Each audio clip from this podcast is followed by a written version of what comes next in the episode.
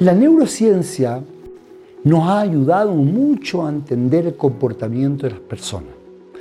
Y entonces cuando empezamos a trabajar en entender cómo se comportaban las, las diferentes personas frente al concepto de la actitud, lo que ocurría muchas veces es que tendemos todos a trabajar o a vivir en piloto automático. ¿Qué es el piloto automático?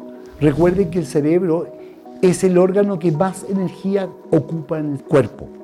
Por lo tanto, trata de ahorrar energía y te lleva a trabajar en piloto automático. Y el problema es que cuando tú vives constantemente tu vida en piloto automático, es muy notorio. Voy a darles un ejemplo.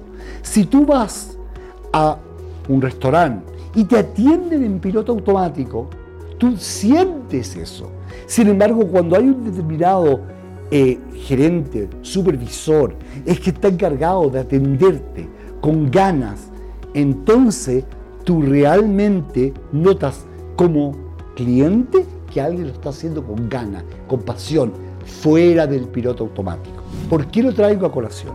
Porque uno de los errores más comunes que hemos visto en las personas cuando trabajan o cuando están incluso interactuando con diferentes compañeros, amigos, equipos, es que trabajan o saludan incluso en piloto automático. Ese es un error muy frecuente y la clave es tratar de tomar conciencia de salir del piloto automático. Ese error, y por eso quiero darte este consejo, trata de ver y mostrarle a las personas y a ti mismo, cosa que no es fácil, de poder salir de alguna manera de este piloto automático.